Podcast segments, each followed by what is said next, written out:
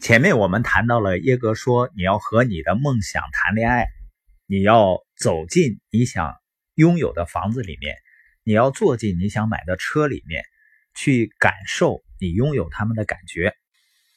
有的人听到这儿呢，他就会说啊，哦，原来成功者都是物质主义者。实际上，你如果真正的理解生活的话，你会发现呢，其实穷困潦倒的人才是物质主义者。耶格先生呢，曾经跟他的朋友吉米去看他朋友的林间别墅。他朋友在倒车的时候呢，把车撞到一棵树上。耶格说：“啊，吉米，你把后窗玻璃都撞碎了。”吉米就笑起来了。吉米说：“啊，没错，我想车尾可能也给撞毁了。他们甚至都没有下车看，就开车走了。而如果是一个穷困的人呢？”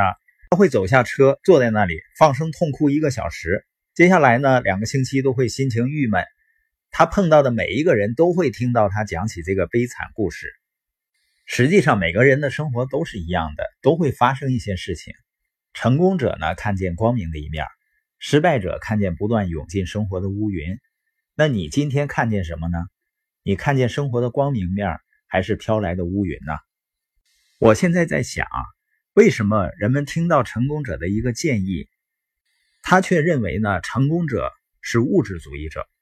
实际上，人们在潜意识里在给自己找借口。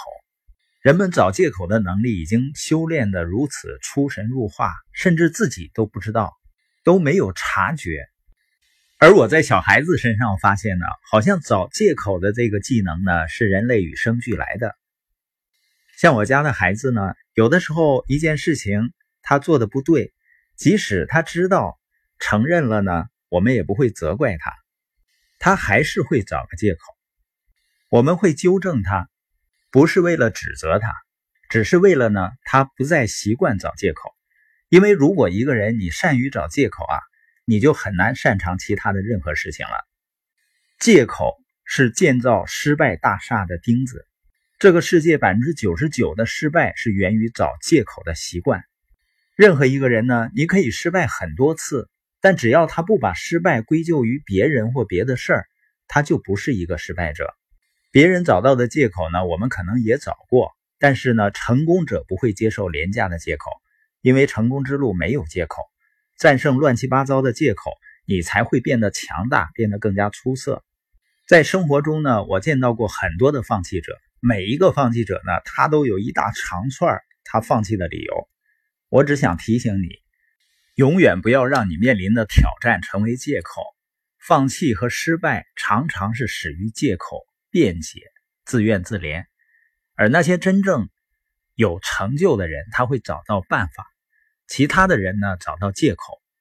我在过去的时候呢，会接受人们的借口，因为我知道其中需要经历的确实是有很多挑战。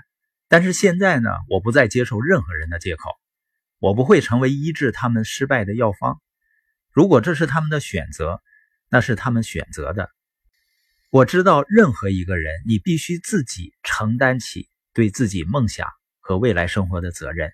你要么承担责任，要么不承担责任，没有任何的中间道路。我鼓励人们呢，要看到未来。